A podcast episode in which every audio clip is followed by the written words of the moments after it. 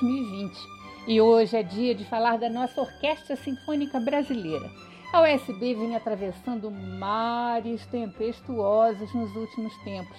Vale lembrar que é uma das pouquíssimas orquestras brasileiras que não são ligadas a nenhuma instância governamental, é uma entidade privada com patrocínios de empresas e, eventualmente, teve ao longo da história apoio de Prefeitura do Rio, do BNDES, por exemplo mas é essencialmente um grupo sinfônico ligado à iniciativa privada.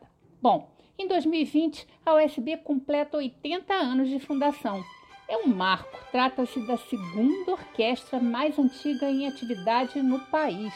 Eu conversei com a Ana Flávia Cabral Leite, diretora executiva da USB.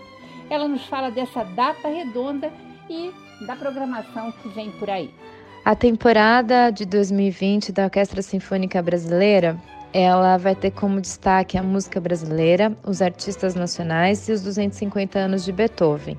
Mas, sobretudo, é o ano de comemoração dos 80 anos de existência da USB.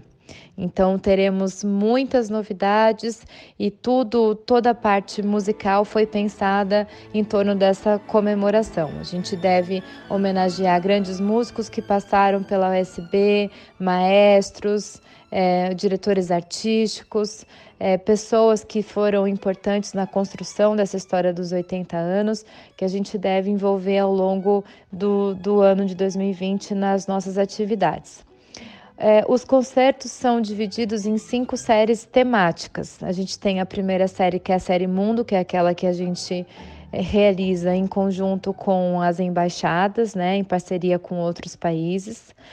A série clássica brasileira, que tem a curadoria do compositor Antônio Ribeiro. Então, o Antônio nos ajudou a pensar o conteúdo da série clássica brasileira. A gente tem a série É Show, que é a série dedicada à ideia da gente trabalhar outros estilos musicais em formato sinfônico, que é a nossa vertente mais pop, né? Então a gente vai abordar a história do samba, a história do, da bossa nova, por exemplo, e ela tem a curadoria do maestro Eduardo Pereira.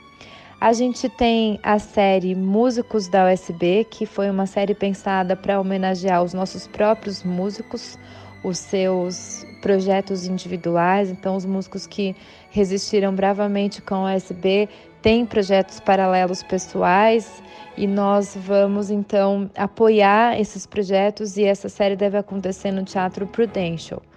A série Beethoven, a série Beethoven, ela vai ter cinco concertos. Quem rege os concertos é o maestro Roberto Tibiriçá, que também pensou com a gente o repertório para homenagear a série Beethoven, a gente deve trabalhar toda a obra do, do compositor Beethoven. E para o aniversário propriamente dito da USB, que é dia 17 de agosto, a gente vai tocar a nona Sinfonia de Beethoven. Então, vai ser o, o encerramento da série Beethoven no dia do aniversário da USB. Um ano com Beethoven, samba, bossa nova, grandes clássicos. Essa foi Ana Flávia Cabral Leite, diretora executiva da OSB, Orquestra Sinfônica Brasileira, que fala da programação da orquestra, que completa 80 anos em 2020. A orquestra segue também com o projeto educativo Conexões Musicais. E a gente encerra com a Nona Sinfonia na interpretação da London Symphony, a Ode à Alegria, que é inesquecível.